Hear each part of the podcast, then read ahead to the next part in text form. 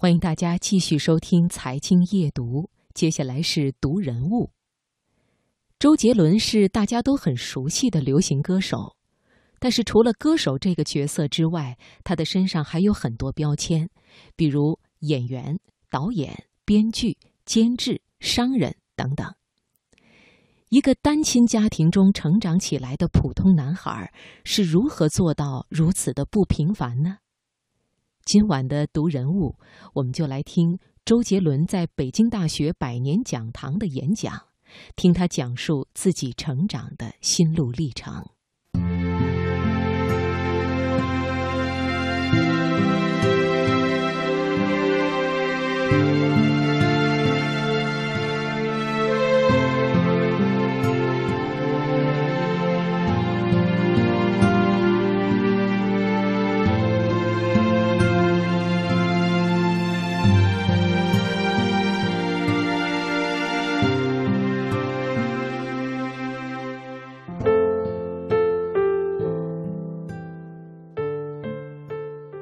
各位北大的同学们，你们好！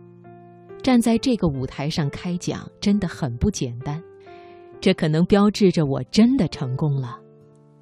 人都要有梦想，其实我跟大家一样，觉得自己非常平凡，只是学了点音乐而已。学了音乐，最后能够站在这个舞台上演讲也不容易啊。因为我没有考上大学，但是我却给你们演讲。你们会不会觉得有点奇怪？给我写歌词的方文山也才读过小学而已，不过他写的东西却能被编进教材里面。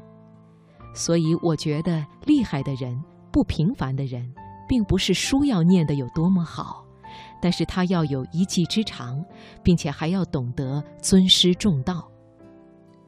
大家都知道，我一向很听妈妈的话，而那时候。妈妈很希望我可以考上音乐系，然后读大学。我考了两次，可能我真的不是读书的料，而且又很爱打球，这当然也占用了我不少时间，所以大学最终还是没能考上。其实我现在讲的这些，都是我未来成功的一些关键。你想一想，年轻的时候，如果我没有去打球，我现在怎么可能拍功夫篮球和大灌篮呢？那时候如果我没有学琴，现在怎么可能去拍不能说的秘密呢？其实这些都不是父母让我去学的，我是有自发性的，我就是喜欢这样的东西，所以我觉得人一定要有一技之长。在我还没有出道的时候，就写了《蜗牛》这首歌，相信大家都听过吧。那时候也算是隐居，不是隐居在天台，而是隐居在录音室。后来被吴宗宪发掘，他希望我三天写出十几首歌曲，然后他再从中挑选。所以那时候的我真的很期待，期待自己的歌曲能被录用，因为只有这样，我才能拿钱回家去给爸妈。那时候我自己给自己一个期许，就是一定要赚到钱，然后让家人过好一点的生活，这也是我写歌的一个原因。而另外一个原因就是，我觉得父母在我小的时候花费了太多太多的学费让我学钢琴，所以我要弥补他们。所以那时候的信念就是，不能让自己的父母失望。在你的生活当中，朋友也很重要。你一个人，老实讲，有时候是走不下去的。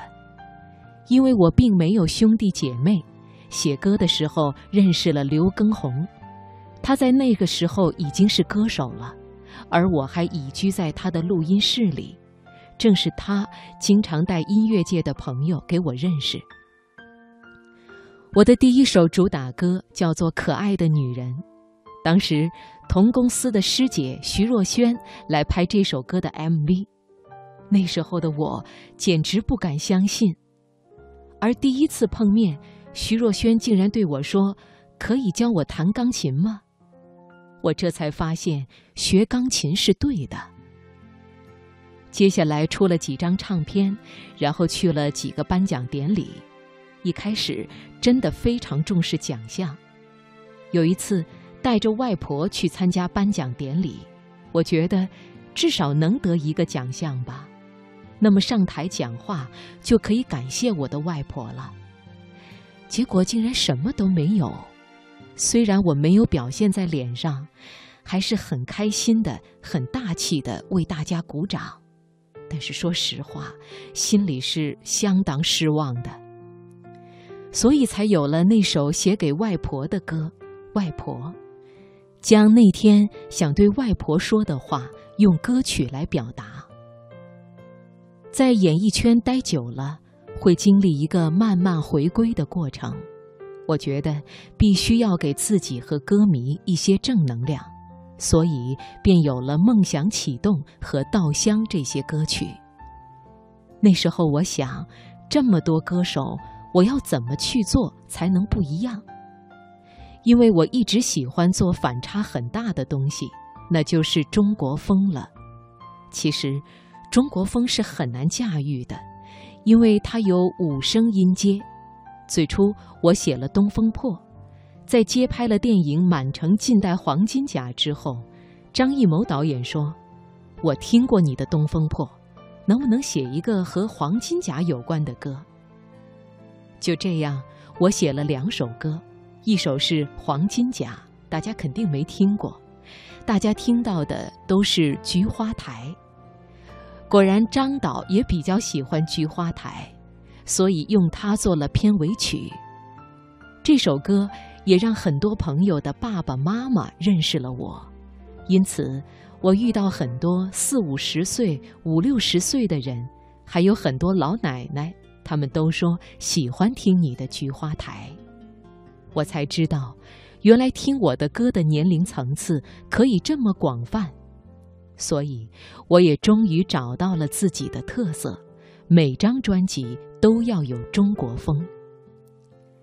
在电影方面拍了《不能说的秘密》，我就在想，什么样的爱情可以变得不一样？然后就有了穿越时空这个很特别的情节。